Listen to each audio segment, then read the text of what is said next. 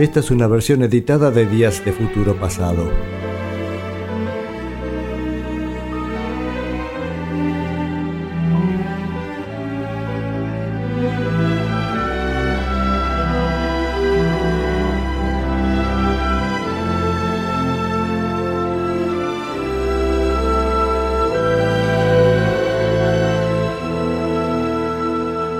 ¿Se acuerdan que hacíamos un paralelismo entre dos bandas? Va, solemos hacerlo bastante eso, ¿no? Con eh, escuchando, qué sé The Kings y The Who, básicamente vinculados porque ambas nacieron como bandas mod. Las bandas básicamente lo que tenían en común eran más bien una cuestión estética, un poco en considerarse modernos en la ropa, pero no dejaba de ser este, el rock del momento, ¿no? El caso que hemos escuchado ya al comienzo puede ser que tuviera algún tipo de vinculación musical de Kings y de Who, y sin embargo después los caminos fueron bastante distantes.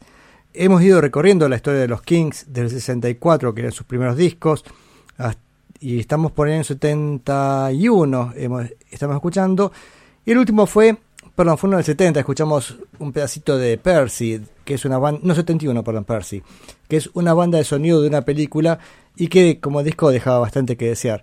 Pero acá me parece que pasó dentro de la historia de los Kings una, cosa bastante rara, porque los Kings habían venido evolucionando de modo muy interesante, digamos 64, 65, 66, más o menos dentro de una línea.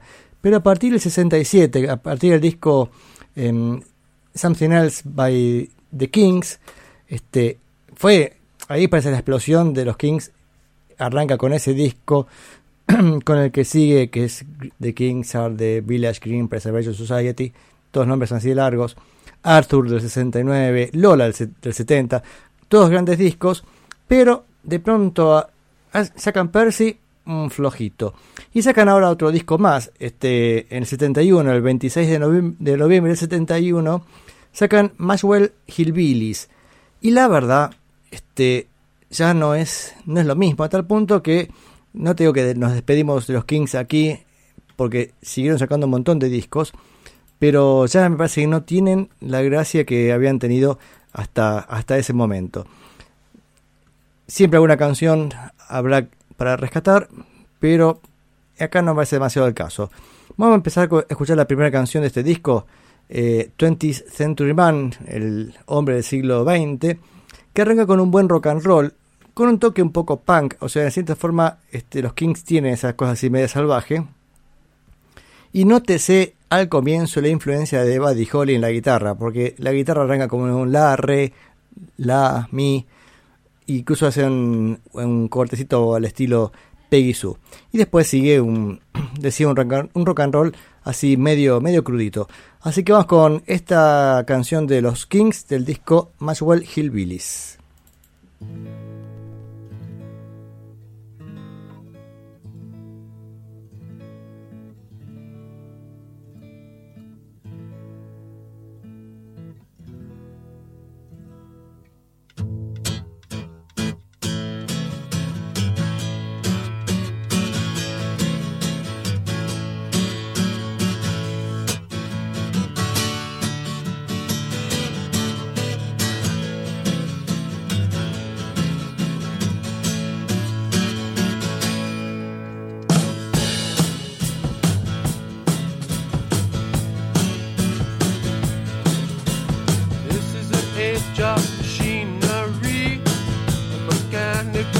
smell the wonderful work of technology, napalm hydrogen bomb biological warfare.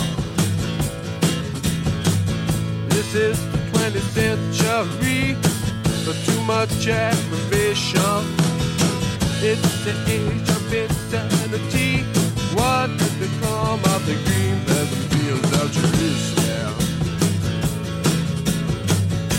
got no ambition. I'm just disillusioned.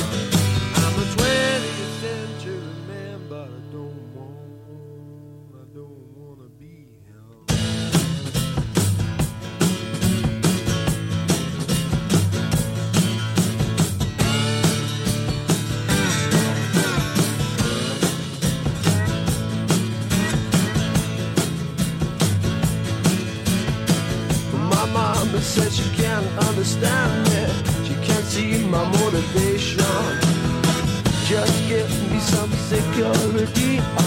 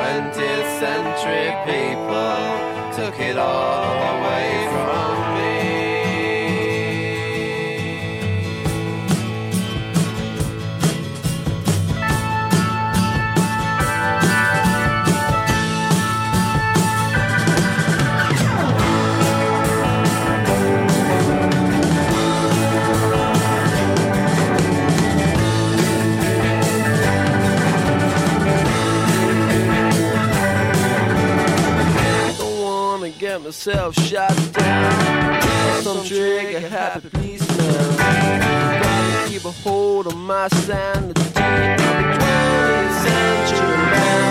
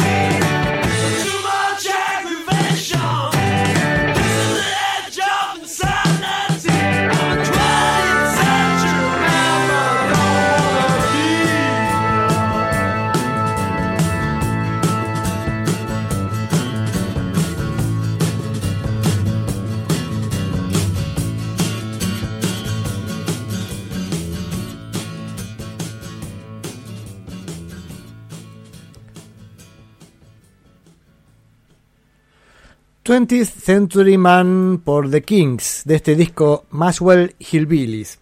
Y acá Mochin Rubén nos comenta que, bueno, él coincide con lo que dije los Kings, pero él festeja que, que ellos siguieran este, teniendo búsquedas musicales.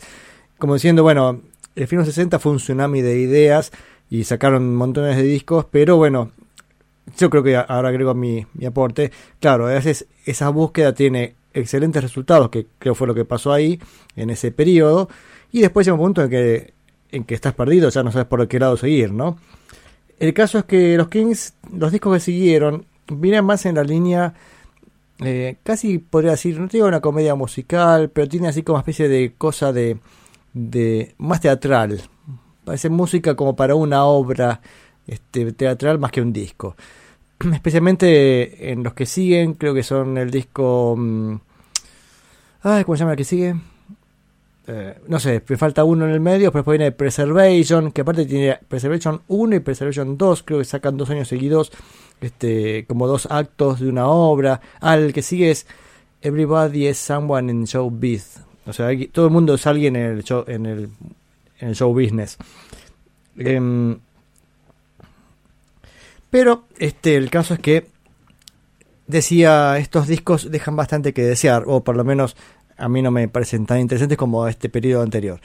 Otra canción de este disco, Holiday, Vacaciones, que mm, otra vez más escuchamos a los Kings reflejando ese momento que yo rescato mucho de los Kings, que es eh, su, su infancia. Digo su infancia en plural porque dentro de los Kings había dos hermanos, Ray Davis y Dave Davis, y que además eran de una familia que eran como el licor, eran como ocho hermanos, no sé, van todas hermanas y ellos, y ellos dos. Y, y además una familia bastante cómica porque el, el padre creo que era carnicero, bueno, este, el tema es que trabajaba en matadero. Y el tema es que se juntaban con los amigos a, a tomar en el bar, a tocar el piano en el bar, en el pub, mejor dicho, este y después iban todos a la casa de los Davis a seguir este tocando piano, este cantaban las hermanas, era todo un gran show. Y cuando me enteré que eso eso pasaba, ahí entendí un montón de canciones de los Kings que están en esa línea. Y una de ellos, una de esas canciones es la que sigue, Holiday.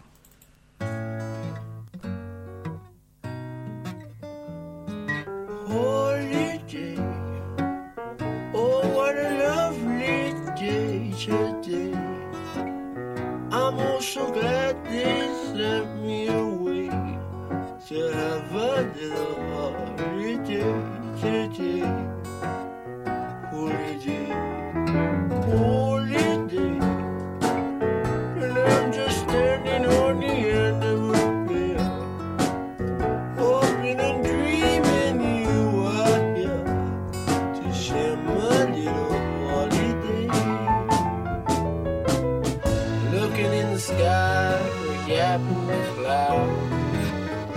Sometimes I think that sun ain't never coming out.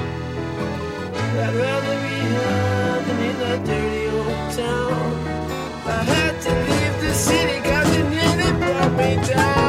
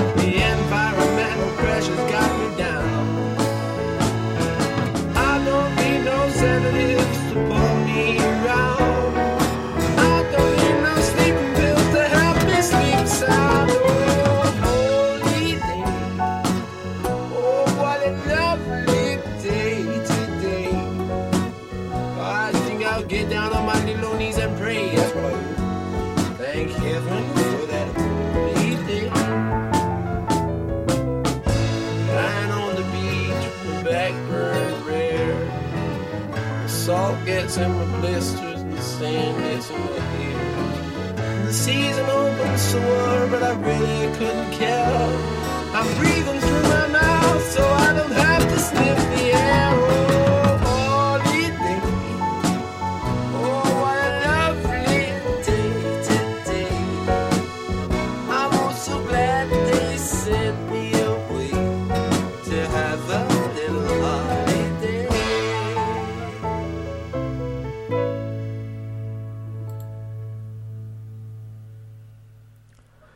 Holiday por The Kings, de este disco Maxwell Hillbillies. Casi cortito, nos despedimos de este disco hasta, hasta más ver.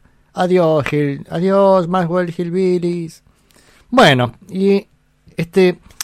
Y ya que estamos, vamos a pasar al, al a la otra cara de la moneda, según he planteado yo la moneda, ¿no es cierto? No, no significa que sea una regla. Este, y vamos a escuchar a los Who. En realidad, acá nos adelantamos un poco porque estaba ansioso por pasar Who y, y supongo que no- a nadie le va a ofender que cambiamos un poquito el orden de un año a otro, ¿no?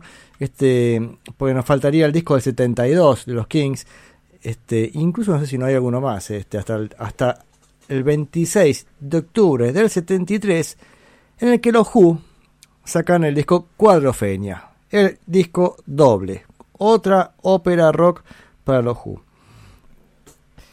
Los Who venía- venían, digamos, de grabar el disco Tommy, que era su, su, su ópera, ¿no? Este, tiene un intento fallido con un proyecto llamado Lifehouse, que intentó ser también otro, otro trabajo así sim- similar o otra ópera, y sin embargo, este, por conflictos internos de la banda o, dificultades que pudo haber tenido em, eh, Pete Townshend, no, no tuvo forma de obra de punta a punta y salió el disco Who's Next, que escuchamos hace un tiempito. Pero Cuadrofenia vuelve a ser ya la obra enterita de punta a punta, digamos, con toda una, his- una historia y bueno, una ópera rock. Que además también tocaban en vivo, y qué, qué- impresionante, imagino ir a ver en vivo este Cuadrofenia. Y además ya es un sonido bastante distinto que venían trayendo hasta ese momento. A ver. Ah, fíjense qué interesante. Yo tengo anotado 26 de octubre como fecha de edición y Wikipedia me dice 1 de noviembre del 73. Ah, qué curioso. En el. Eso lo dice en la publicación en castellano, pero en la publicación en inglés es el 26 de octubre. Pónganse de acuerdo, muchachos, que, que me van a marear. El, el caso es que. A ver qué tenemos en Cuadrofenia. Por un lado, interesante el sonido de la guitarra de Pete Townshend, que él estaba utilizando una, gre- una Gretsch que se había regalado a alguien. Alguien le dijo, toma una Gretsch, lo cual uno podría pensar que no sería la guitarra más apropiada para, para Pete Townshend, y sin embargo la usa bastante en este disco, y, y cuando escucha con atención dice, sí, sí, sí, es una Gretsch la guitarra que utiliza este, este Pete. Y el disco, bueno, se grabó en los estudios Olympic de Londres, Ramport Studios, Battersea y Ronnie Lane Mobile Studio. Bueno.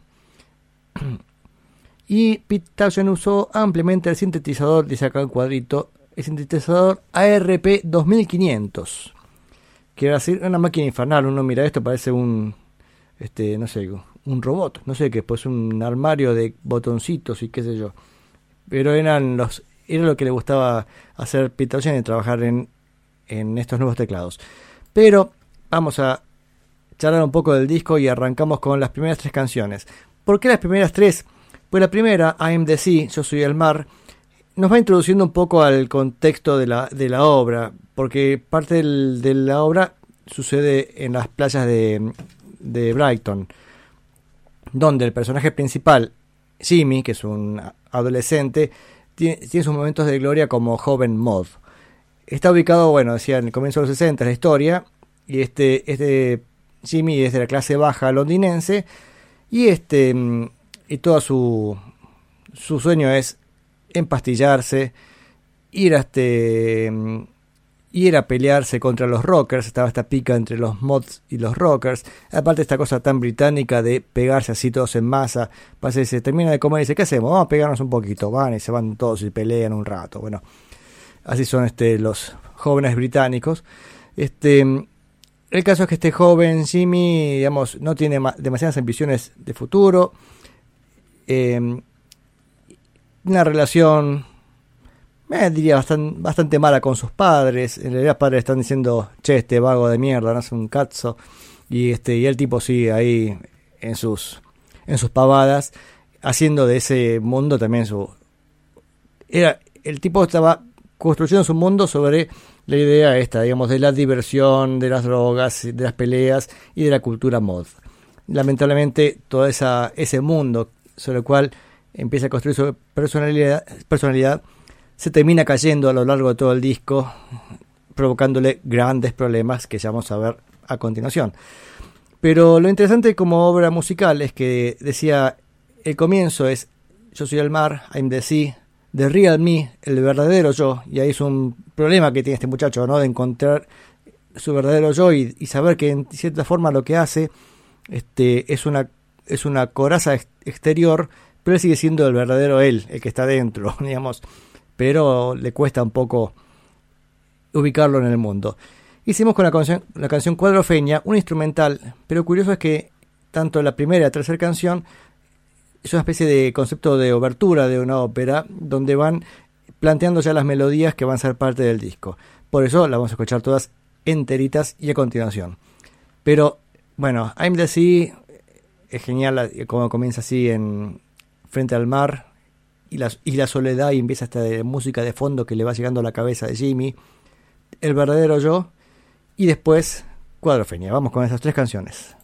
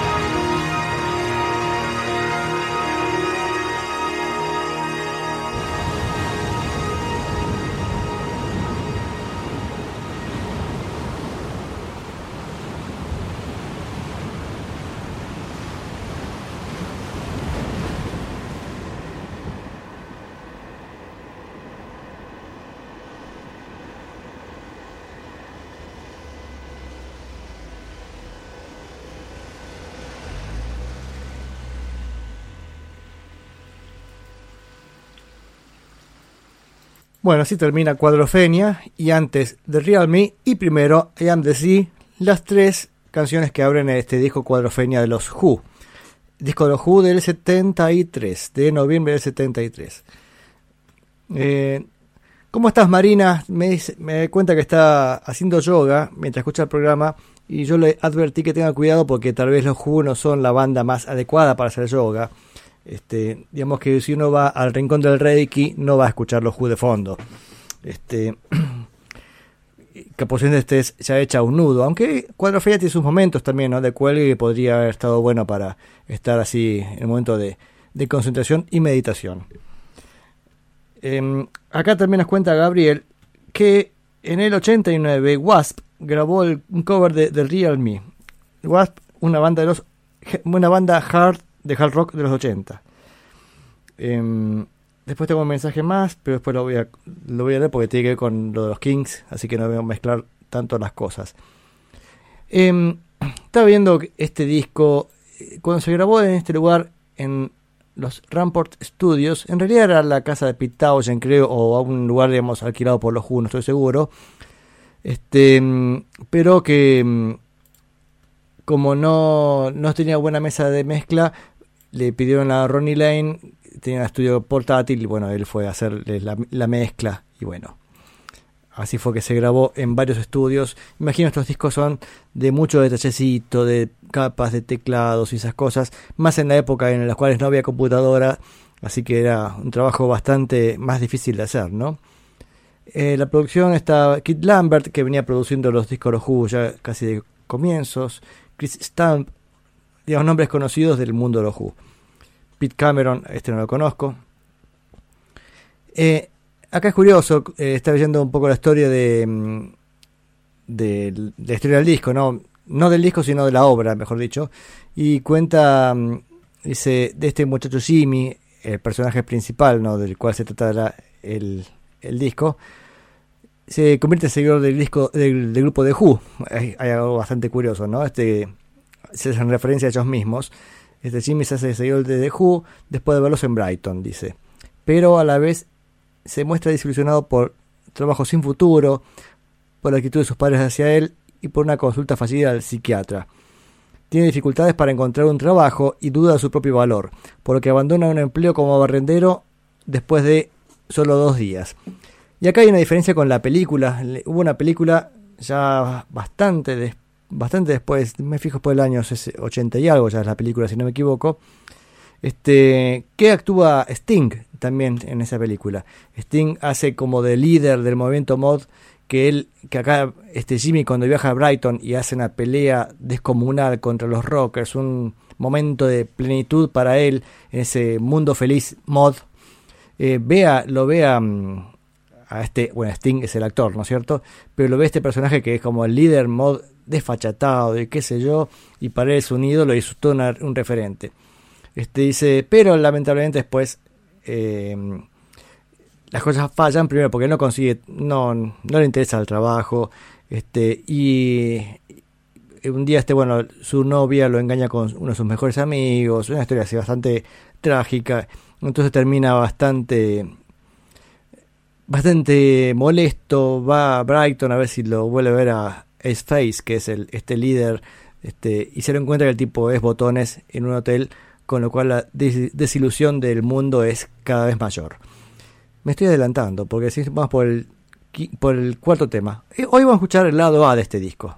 Vamos escuchando un, un lado cada, este, cada programa, así que esta es la, la primera eh, el primer episodio de cuatro que va a tener el, este, el tema cuadrofeña de The Who. Así que vamos con la canción siguiente, Cut My Hair, cortar mi pelo, justamente acá este habla justamente de relación con sus padres, este, que, como decía no es demasiado buena. Después viene la canción The Punk and the Godfather, el punk y el padrino. No sé, no sé exactamente de qué se trata la letra, pero sí me parece muy interesante lo que hace el Kid Moon en batería con unos cortes entre sillos muy interesantes. Y además la canción tiene un clima muy, muy lindo, un clima maravilloso que lo plantea los teclados, que va así bajando la intensidad de la canción. Hablo de la segunda, eh, de Punk at the Godfather. Decía, va bajando la intensidad para dar paso a la parte que canta Pete Townshend. Este, una parte maravillosa este, de esta canción. Me parece que el bajo acá este, podría haberse detenido un poquito y, y, dejarnos escuchar con más atención lo que hacen los teclados pero bueno, este, en Whistle es un gran bajista, pero suele tener incontinencia bajística. Así que vamos con estas dos canciones. Las dos son maravillosas. Bueno, no sé cómo decir, no puedo quedarme con ninguna porque me encantan las dos. Cut My Hair y The Punk and the Godfather.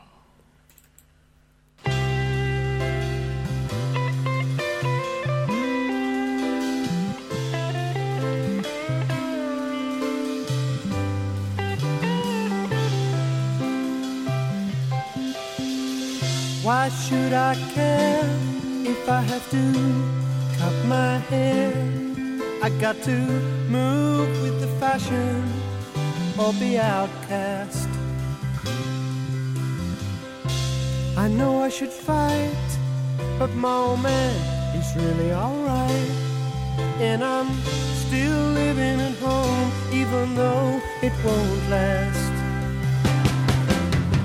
suit suit, white jacket with side bends five inches long. I'm out on the street again.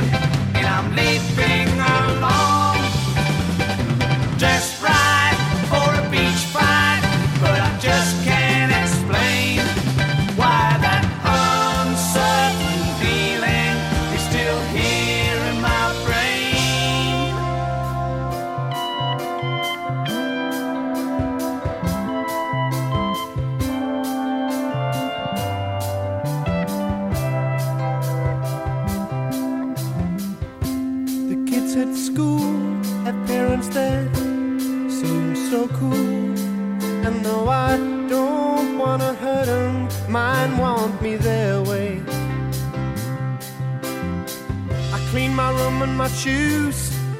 But my mother found a box of blues, and there doesn't seem much hope. They let me stay. Suit, suit, white jacket with side, that's five inches long.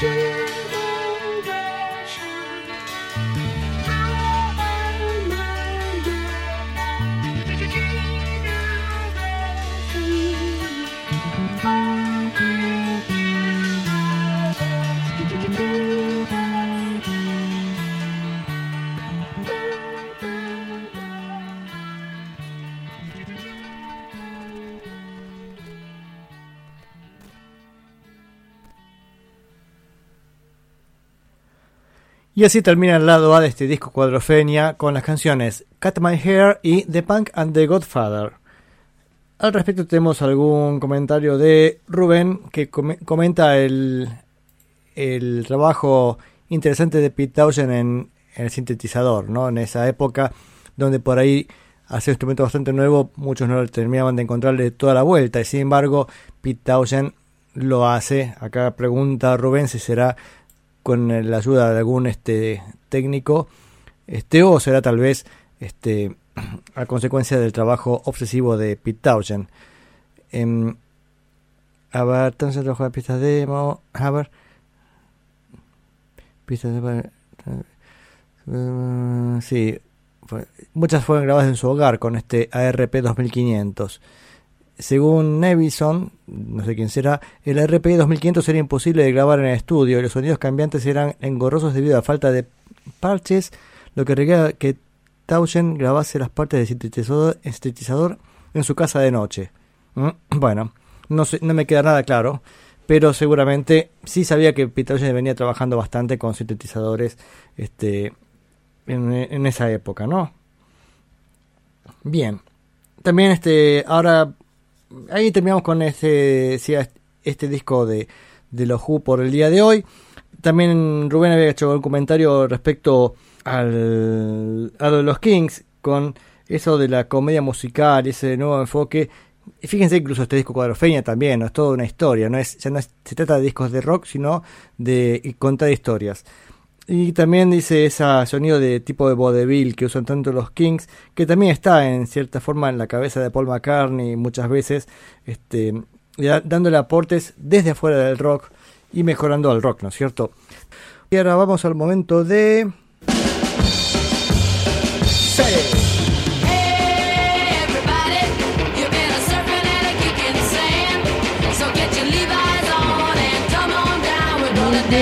Surfing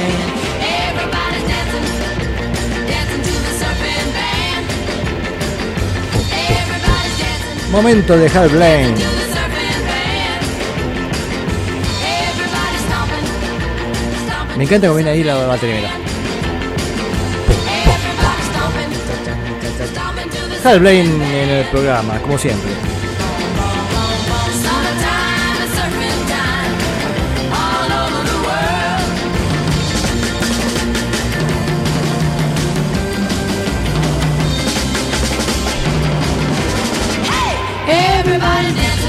Ah, me, engancho escuchando esta canción. Gracias, Hal. Este, y digo, bueno, podría agarrar el libro que voy a leer ahora. No, me quedo escuchando la canción así embobado, como si no la conociera y no escuchara todas las semanas. Pero siempre vale la pena escucharla una vez más. ¿Y qué vamos a... Este, ¿por, por qué viniste hoy, Hal? Bueno, hoy vino a hacer olas con los Beach Boys. De su libro, del libro de Hal Blaine, donde cuenta las historias este, como sesionista. em, llegó el capítulo. Vale, vamos, vamos en cualquier orden en realidad. Vamos a, a ver qué, qué nos cuenta Hal Blaine de, mm, de los Beach Boys. Dice: mi primera, mi primera sesión con los Beach Boys fue a comienzos del 63.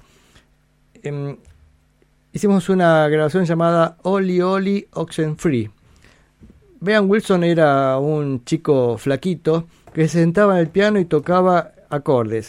No, mm, no parecía capaz de tocar melodías como lo hacían otros pianistas, ¿no? Eso de tocar con una mano el acompañamiento y con la mano derecha hacer la melodía con notas ad lib.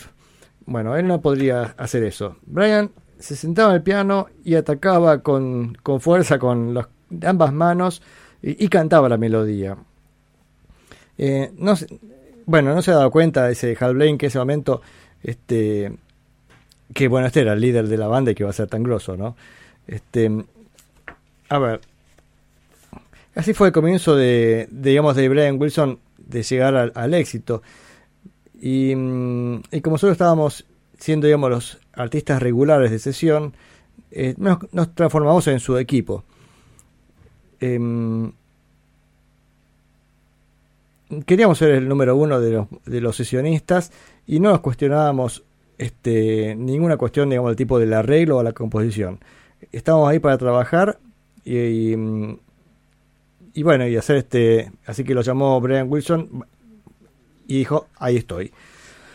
A ver, el surfing estaba así como de moda, así que el, está, todo el mundo estaba mirando a esta música de California. Qué mejor que un grupo llamado Beach Boys, no los chicos de la playa. Er- representaban todo el sueño adolescente de libertad, este, diversión, romance, sol, bueno, todo eso. Las sesiones eran muy divertidas. Trabajábamos en Gold Star, perdón, Gold Star al comienzo, y mm, que donde habían hecho los éxitos de, de Phil Spector. Acá yo aclaro que ya conté un montón de veces cómo Brian Wilson un día escuchó este Be My Baby producido por Phil Spector y dijo, wow, esto es el futuro de la música. Y ahí estaba Hal Blaine en batería, así que él también quería tener a los mismos músicos y conseguir ese mismo sonido, ¿no? El caso es que después eh, empezaron a trabajar más en United Western, pero al comienzo que trabajaban en Gold Star, decía. Em, y incluso al final trabajaba en la casa de Brian, este, en Santa Mónica. Glenn Campbell también, también estaba Jan and Dean, también grababan en las canciones de los Beach Boys.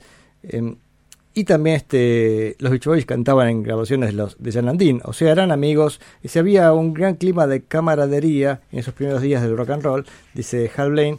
Así que era común que, que se unieran distintos artistas para trabajar en las grabaciones de otros. Decía, empezaban, las primeras grabaciones fueron en Gold Star y mm, no había diferencia de, traba- eh, de trabajar con los Beach Boys que trabajar con Phil Spector o Help Halpert. Em, era otro, otra fecha mágica en el estudio y había que hacer el trabajo, ¿no? Eh, los Beach Boys estaban empezando a ser importantes en los charts, así que bueno, y usaron a, del- a la Breaking Crew, o sea, los grupos sesionistas, para sus grabaciones.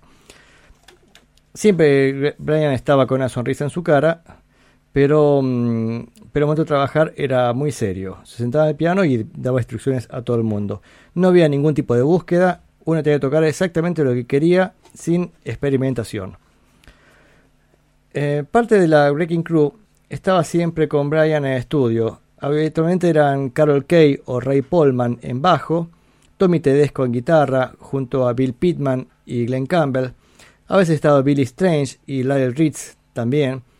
En Gold Star eh, estaba Stan Ross, quien manejaba los controles, y en Western estaba Chuck Britz.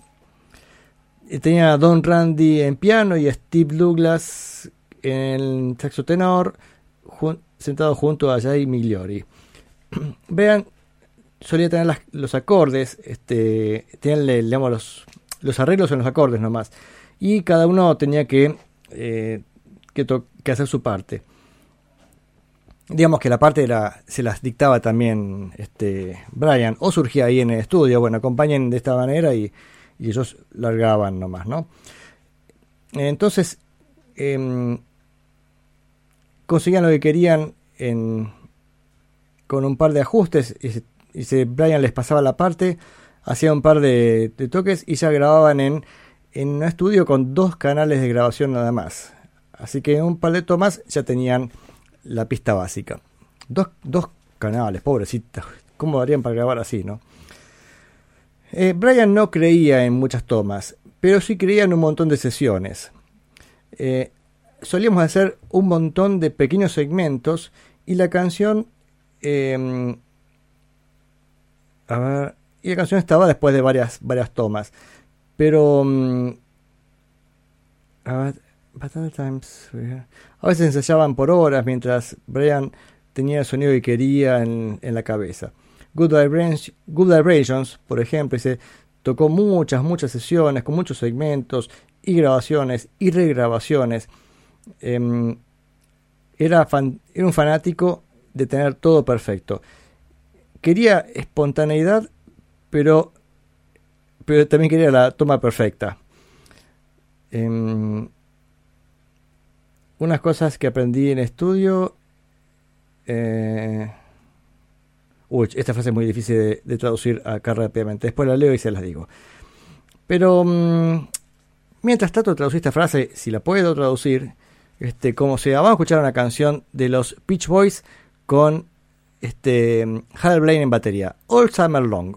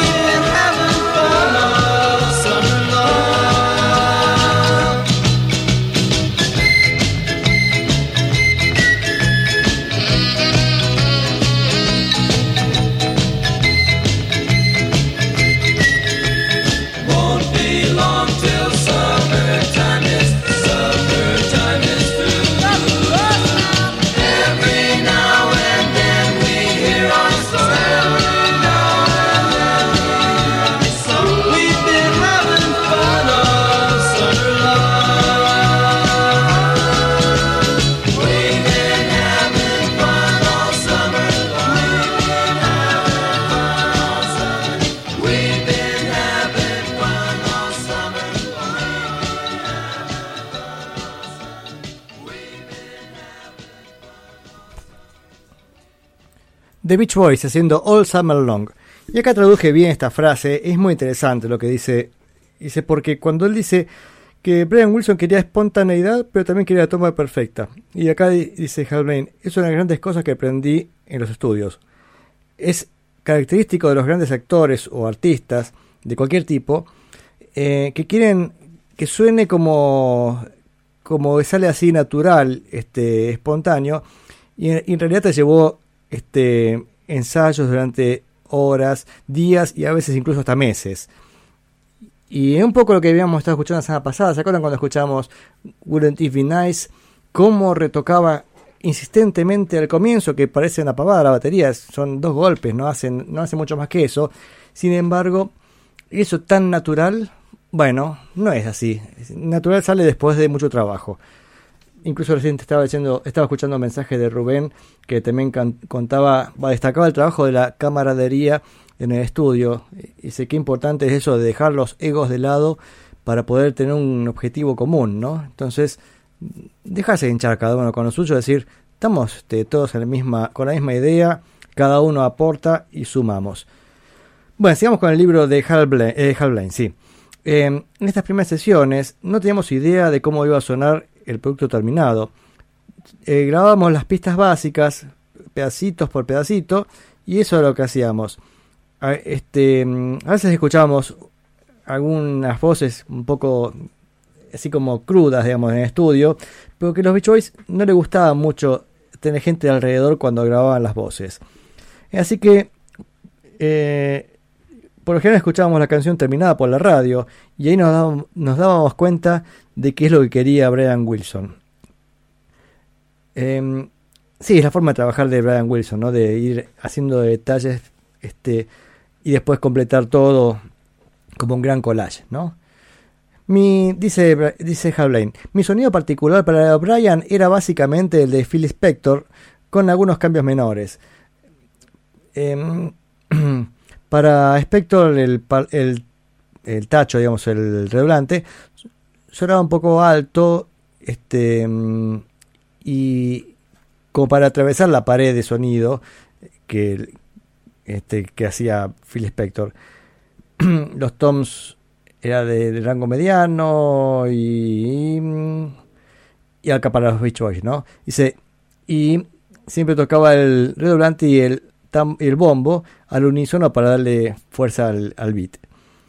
Rara vez usaba los platillos o tocar este, corcheas en hi-hat. Para Brian modifiqué el sonido del tambor para hacer un poquito más grave para combinarlo con el sonido de, del tom de piso y a Brian le encantaba. Después, eh, después eso eh, haría sobre grabaciones de percusión. Ahí estaba invitado a experimentar. No recuerdo que Brian me haya dicho que no hiciera nada en particular. O sea, como que Brian lo dejaba con libertad para decir, bueno, hacelo, haz tu trabajo. Siempre le interesaba un buen backbeat, un ritmo sólido. Este, pero después todo lo, todo lo que más que quisiera hacer estaba bien. Los percusionistas solían llevar un montón de, de cacharrería, digamos, de esos mismos, incluso cuando iban llevaban la caja con percusiones variadas, así que cualquiera que estaba por ahí podía sumarse y hacer algún aporte al ritmo. Acá hay un personaje interesante en la historia de los Beach Boys, que es el padre de los Beach Boys, o al menos de varios. Recuerden que los Beach Boys son tres hermanos, un amigo y un primo. Bueno, los tres hermanos, Brian, Carl y Dennis, tenían su padre, Murray o Murray, Murray Wilson. Este, este hombre parece que era bastante complicado. De hecho, parece que grandes traumas que tiene Brian Wilson tienen que ver con este Murray Wilson. Este mm, dice que su presencia solía provocar em, ciertos cruces, ciertos choques. Brian sabía exactamente lo, lo que quería hacer. Y por lo general Murray pensaba en términos opuestos. Hasta que alguna vez este, Brian se cansó y lo echó al padre de las sesiones y después todo volvió a ser tranquilo y volvió a fluir. Pero Murray volvió a la escena de vuelta, esta vez con su propio grupo, The Sunrise. ¡Qué hincha pelota el viejo! Quería competirle al hijo. Dice, em, estaba determinado a mostrarle a Brian que él también lo podía hacer. Y mm, Murray con su carácter colorido, dice, antes de cada sesión con The Rise, eh, le decía una oración y les daba un billete de 2 dólares a cada uno en señal de buena suerte. Pero bueno, los Sunrise realmente nunca, nunca pasó más allá con eso. Dice, mm, dice Hal. También me preguntan muchas veces sobre Dennis Wilson, cómo se sentiría con, con ser este baterista. Acá lo resumo un poco, pero el tema es así. Dennis Wilson estaba fenómeno pasándola en fiestas y o también incluso haciendo giras, así que estaba con demasiadas ocupaciones, así como contó hace poco este de Jan Andin diciendo los músicos estaban en estos músicos los los frontman estaban en otra no iban a perder tiempo este en estar trabajando demasiado en el estudio igual Dennis Wilson es un buen baterista especialmente en vivo tiene mucha fuerza y presencia buen ritmo o sea no es no es que sea falta reemplazarlo por falta de calidad dice con Dennis Wilson dice estaba todo bien a tal punto que cuando Dennis grabó su disco solista lo invitó a Hal Blaine a tocar la batería también así que obviamente no había ningún problema este, entre ellos. Ese, dice, ah, sigamos leyendo acá a, a Hal. Dice, bueno, el, el menos conocido de los Beach Boys, bueno, porque en realidad entra en esa época, es Bruce Johnston. Esto lo dice como, tal vez por los otros eran la, la formación original. Bruce Johnston entró en este periodo en el cual Brian Wilson decidió no seguir más con las giras, dedicarse más a la producción. Y Bruce Johnston, que era sesionista, habitualmente era tecladista, tocaba el Hammond B3, entró a, la banda de manera oficial. Dice, em, a ver qué más dice. Bueno, cuenta ese que le encantaba es escuchar a, a Bruce Johnston tocando el Hammond B3 como sesionista, pero bueno, acá entró este, a, ser un miembro más de, de los Beach Boys. Em, habla un poco de Mike Love al jardín. Mike Love siendo un era un comediante de la banda, así como las, las chicas le encantaba, era más extrovertido. Y el otro hermano, Carl Wilson, por ejemplo, estaba en todas las sesiones, siempre tocando el bajo, la guitarra, algo hacía, o, o ayudando con el arreglo o la composición. Carl era muy tranquilo este, y determinado, y, mm, y sus sugerencias, por ejemplo, trabajaban perfectamente tenía un entrenamiento musical muy amplio. Bueno, vamos a escuchar otra canción más. A ver, ¿dónde más tenemos a Hal Blaine? En California Girls y junto con Carol Kay también. Así que formación tradicional alternativa de los Beach Boys. Digo tradicional porque eran los sesionistas habituales en este periodo. Vamos con California Girls.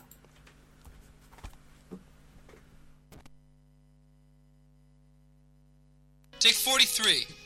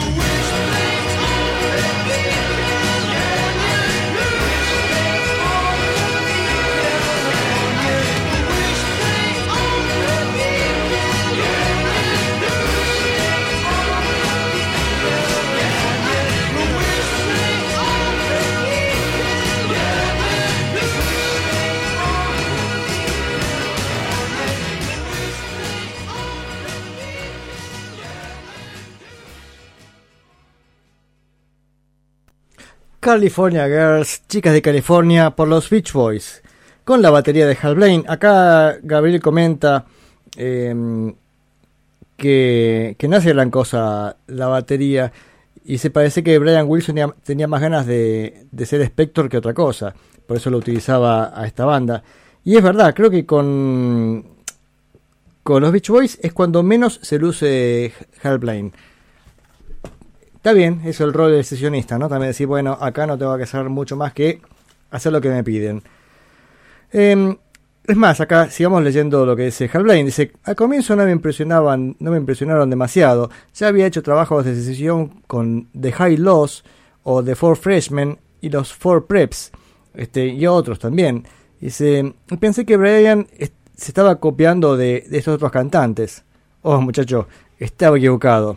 Las raíces de Brian eran los High Lows y The Freshmen, pero los Beach Boys eran tan intensos en su trabajo vocal, en sus estructuras, que a través de- a- después de varias semanas me di cuenta que estaba trabajando en algo muy diferente.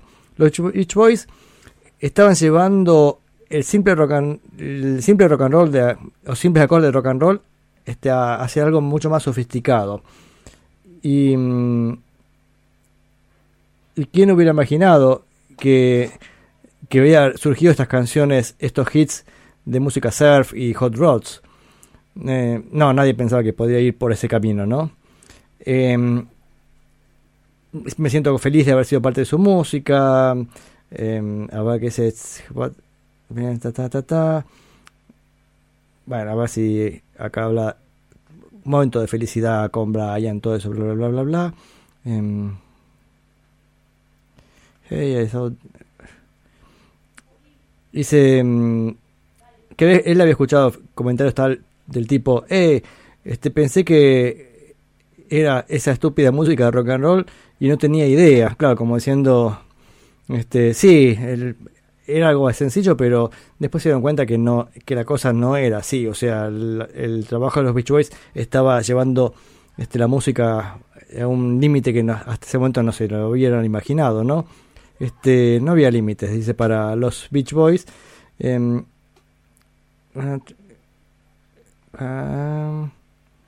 se acabó. En mitad de la grabación, Brian me llamó para escuchar playback. Em, tengo que leer demasiado.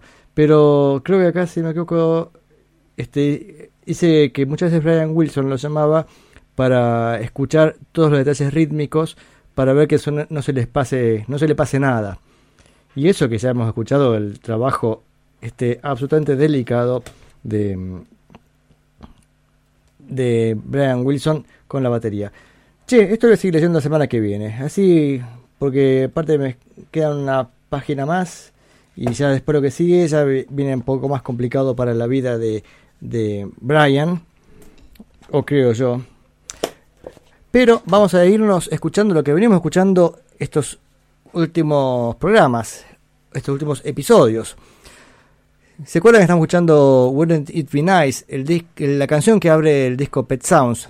Bueno, ahora ya es con este, este preámbulo que nos ha hecho Hal Blaine, vamos a escuchar de vuelta esta canción. Ahora a escuchar la, el backing track, o sea, las, la música, lo que se escucha de fondo. La semana que viene a escuchar las voces nada más. Y la otra semana vamos a escuchar todo el, tema entero. Pero escuchemos esta canción. Espero que lo recuerden bien de la semana pasada, que escuchamos cómo se fue grabando y cómo le iba este, corrigiendo Brian Wilson este, a, tanto a Hal Blaine como a, Fra- a Frank Capp en timbal. Esos detallecitos rítmicos. O sea, y es interesante ver cómo estaba muy, muy, muy metido en conseguir este, esta perfección rítmica y, diría esta sutileza. Vamos a escuchar esta canción y ya presta atención incluso desde el comienzo, nada que con el pam, tatán. Eso ya te está diciendo todo con qué maestría grababa esta gente. Wouldn't It Be Nice, canción que, abra, que abre el disco Pet Sounds, pero en la versión solamente de los instrumentos.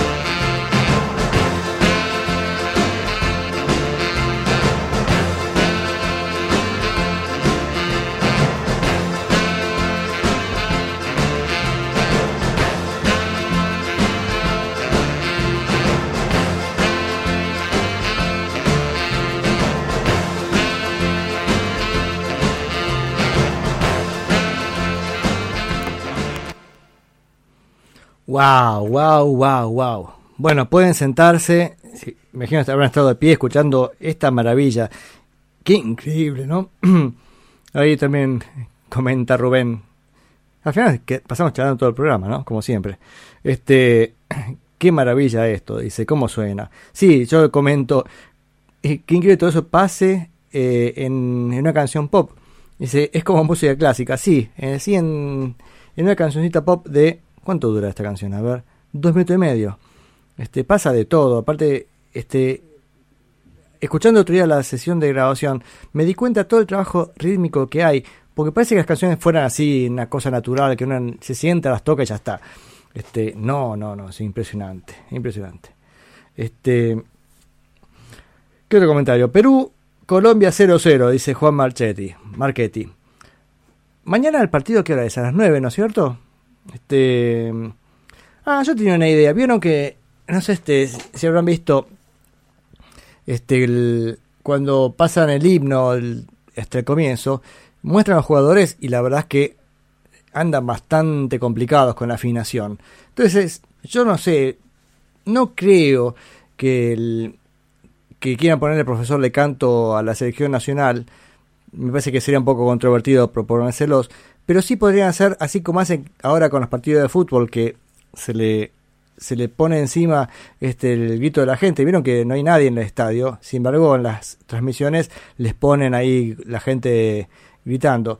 Pueden hacer lo mismo en el momento del himno y poner encima algún coro profesional o un coro este como, como Dios manda, este y hacerlos cantar y que canten encima, imagino di- dirigidos por el maestro Espada o no sé, o Jorge Olmos y cantando Messi y compañía.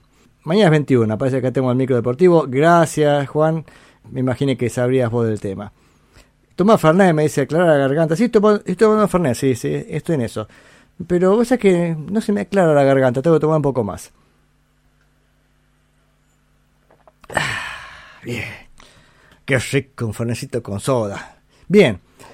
Y mm, bueno, acá nos despedimos por hoy. Yo creo que vamos a seguir hablando de mm, Hal Blaine y los Beach Boys. Va, como no vamos a seguir hablando si hablamos todos los programas de, de ellos.